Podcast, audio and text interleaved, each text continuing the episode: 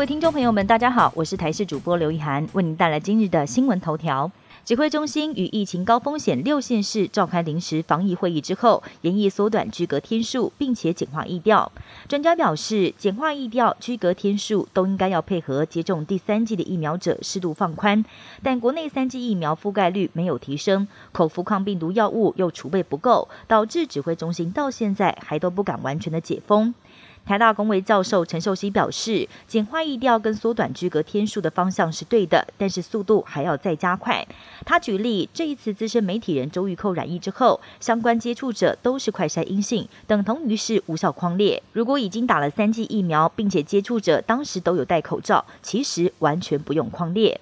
湿暖天气再一天，下周封面报道。中央气象局表示，今天水汽减少，白天高温可以来到三十度左右。但周五过后，中部以北地区跟东北部、南部山区可能会下雷阵雨。下个礼拜三，封面跟冷空气影响，北部及东半部地区都有局部短暂阵雨，各地的温度也明显下降。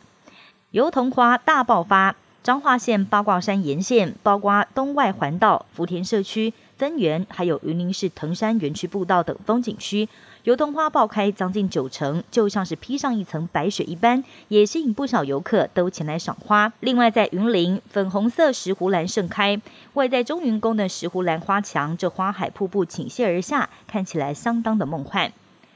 日本东京疫情趋缓，在周六通报新增五千三百多例，但是已经连续十二天单日新增都是低于上星期的同一天。日本有一名特级飞行员非常肯定东京防疫有成，二十二号特别开了小飞机来到东京上空，以喷烟的方式画出一个笑脸，帮大家加油打气。乌俄双方在战争爆发两个月以来派出代表团多次谈判，但除了开设人道走廊之外，都没有太大的进展。根据《华盛顿邮报》跟 CNN 的最新报道，乌克兰总统泽伦斯基在首都基辅市中心召开记者会，再度表达他希望跟普廷亲自会面，以利双方终结战争的立场。泽伦斯基强调，他不害怕跟普廷见面，也没有害怕的权利，因为他们的人民无所畏惧。